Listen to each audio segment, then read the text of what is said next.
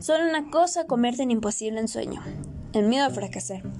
Mucho gusto, mi nombre es Ángeles Aleisha Barajas Cornelio, curso el tercer año de secundaria en el Instituto Panamericano.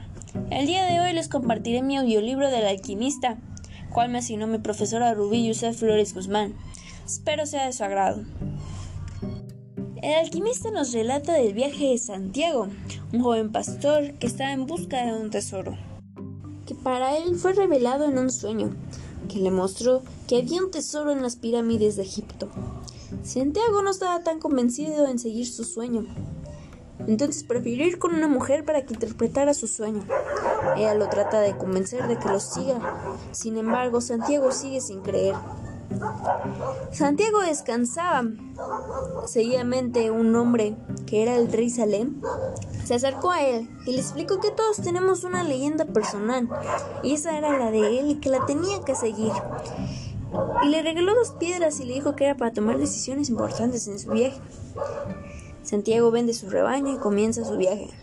Pero en su viaje lo roban y pide un comerciante trabajo y vivienda lo que conseguía el dinero suficiente para seguir su aventura. Al conseguir el dinero suficiente, Santiago continúa su viaje en una caravana.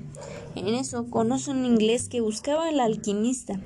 Juntos fueron al oasis, uno ayudando al otro.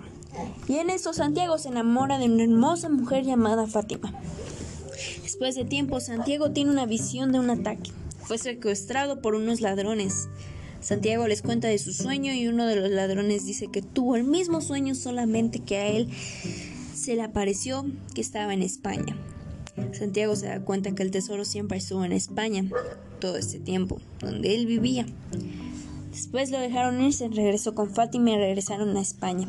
Y donde Santiago tuvo un sueño empezó a cavar un pozo.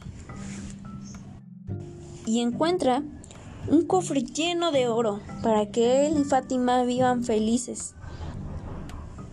Concluyendo el libro del alquimista, nos deja un mensaje con una reflexión. El único obstáculo de tus sueños eres tú mismo. Te lo recomiendo leer. A mí se me hizo muy interesante el alquimista, aparte de que nos deja una gran reflexión a nosotros mismos. Gracias por su atención, espero hayan disfrutado mucho este audiolibro.